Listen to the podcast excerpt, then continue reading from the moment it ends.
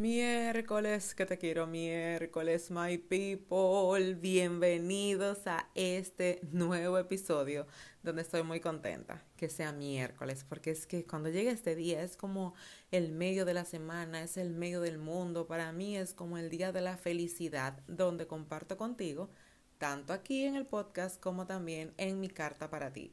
Así que sin más rodeos, vamos a hablar de un tema importante y yo espero que estés conectado conmigo y que si no escuchaste el podcast anterior vayas rapidito porque hoy es una continuación de lo que portas en la maleta.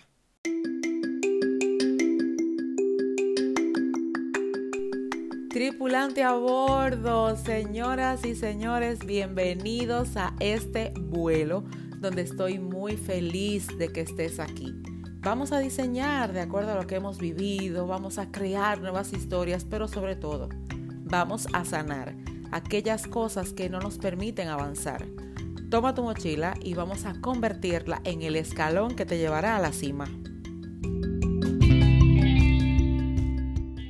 My people, ya sí, de verdad. Mira, otra vez, gracias por estar aquí. Yo tengo que agradecer 100%. Hoy cumplimos un mes después de esta renovación y me hace muy feliz, me pongo muy contenta al saber que permaneces aquí, que escuchas el podcast, ya sea en Spotify, en YouTube, ya sea en Overcast, en Anchor, donde tú quieras, en iTunes, también estamos en iTunes, mira, óyeme, donde tú quieras.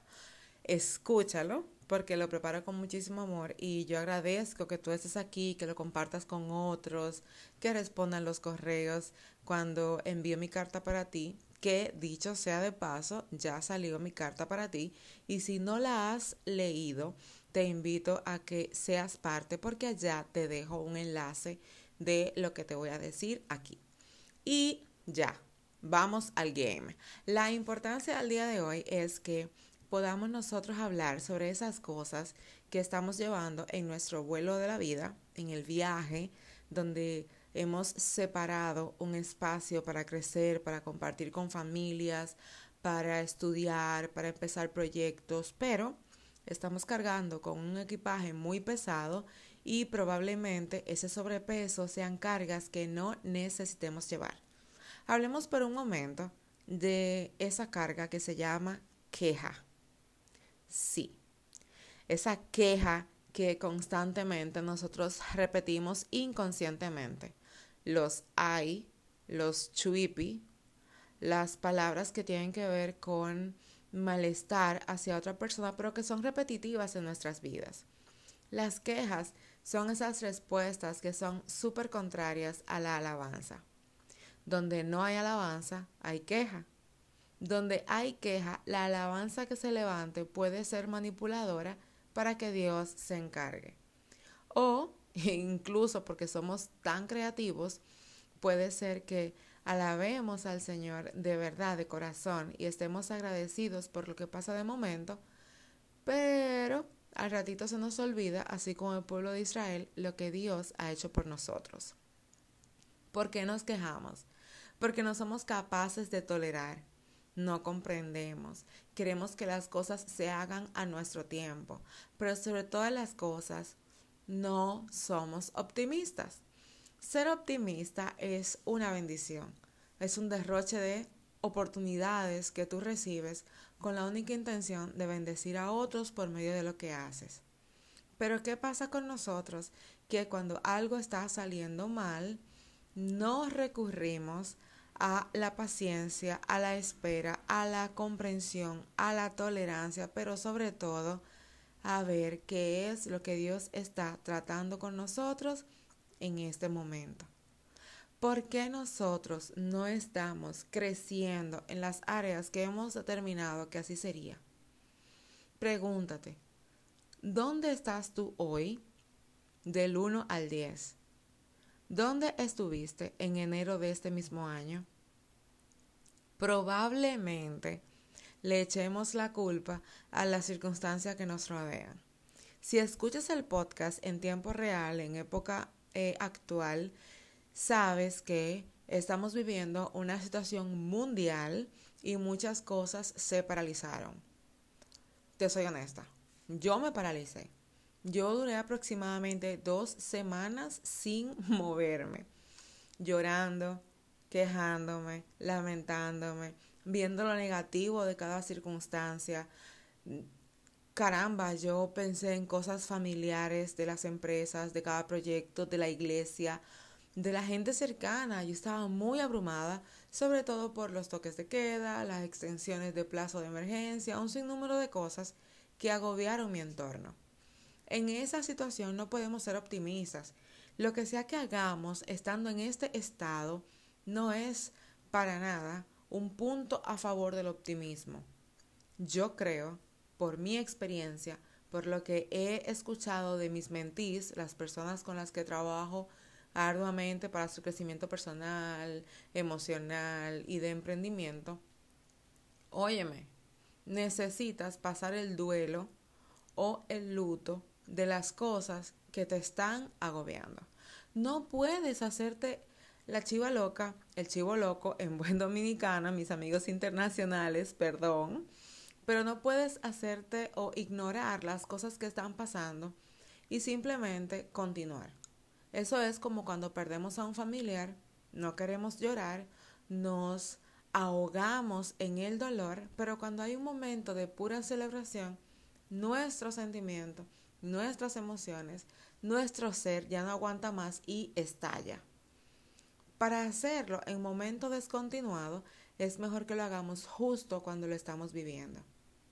Yo me he maltratado mucho con eso por el hecho de que, caramba, no puedo bajar la guardia, no debo ceder, no debo torcerme, pero a fin de cuentas lo hago y lo hago quizá en momentos y ocasiones no prudentes. Así que lo que he aprendido en los últimos tiempos es que para ser optimista yo tengo que primero pasar mi duelo. Pasar el duelo y sufrir lo que sea necesario y es algo que he aprendido de mi esposo, hacerlo en un momento y ya. Se acabó en ocasiones esa, esa heridita que nos abren las circunstancias nos vuelve a tocar más adelante con un tema diferente y claro que tú sientes otra vez como que te, te están remeneando, pero no debes quedarte ahí, hay que continuar. Cuando yo no paso el duelo, entonces comienzo a quejarme. Me quejo de la situación, del presidente, me quejo de los que están triunfando en lo que yo quisiera, pero como no soy capaz de reconocer que ellos tomaron una mejor decisión, entonces me quejo.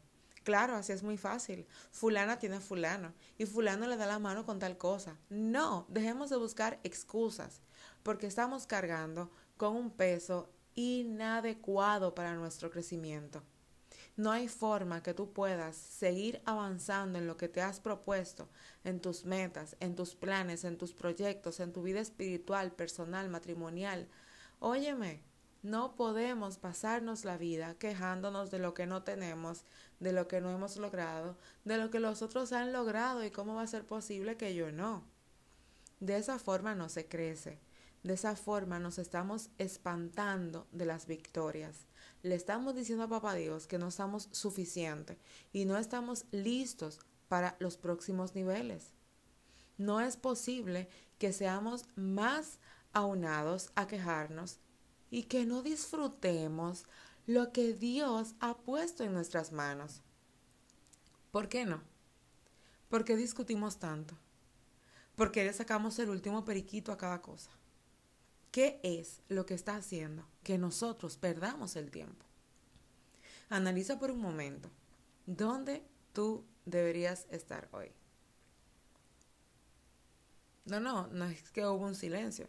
Es que yo quiero que tú y yo lo llevemos a la par el día de hoy. ¿Dónde estarías tú si las cosas en las que te retraíste por mucho tiempo hubieras actuado de inmediato? ¿Cuál sería tu posición si en vez de quejarte estuvieras con lápiz y papel viendo nuevas ideas que rejuvenezcan tus proyectos? ¿Dónde estarías tú hoy si en vez de quejarte buscas un mentor donde la experiencia que ha tenido durante muchos años te puedan servir para tu impulsarte de un momento a otro? No, es más fácil encerrarnos en la habitación y no querer salir. Es más fácil hablar con un amigo o una amiga por teléfono o WhatsApp y pasarnos las horas quejándonos por las cosas que nos están afectando. Claro, yo soy partícipe y solidaria con que tienes que desahogarte, pero hazlo con una persona en un momento y listo. No nos pasemos la vida quejándonos por todo. Y vuelvo, insisto, es un equipaje que también yo estoy trabajando. Porque recuérdate que la sanidad emocional es un estado natural, pero que va día a día.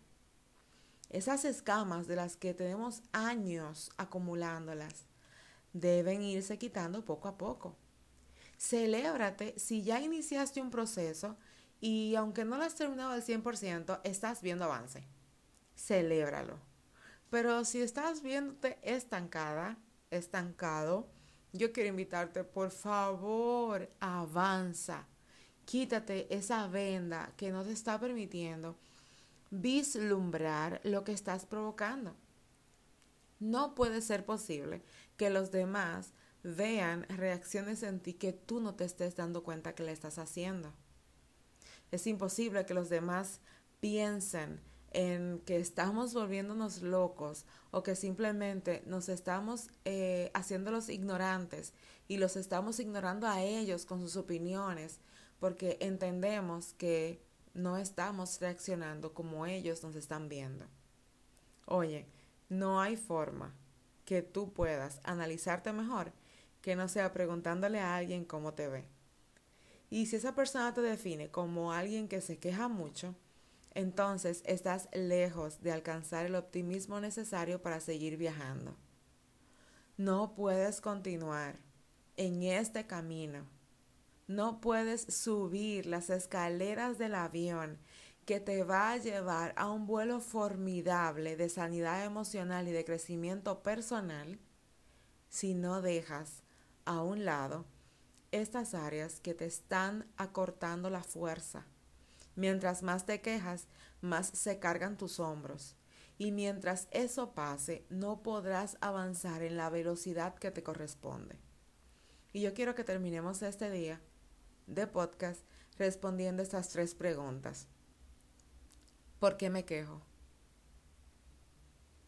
¿Es realmente necesario quejarme? ¿Puedo mejorar eso de lo cual me estoy quejando? Yo estoy muy segura que la respuesta de la mayoría será que puedes manejarlo mejor. Será que puedes reaccionar diferente que hay otra salida delante de la queja. Yo quiero que recuerdes por siempre. En el cielo hay alabanzas. Las quejas no se encuentran en este lugar. Señores pasajeros, este vuelo llegó a su fin y será hasta la próxima semana en que nos volveremos a encontrar. Recuerda que nos vemos diariamente en Instagram, Keren Jerez, y sobre todo visita mi página www.kerenjerez.com. Y no te olvides, en todo el resto de la semana se vale soñar.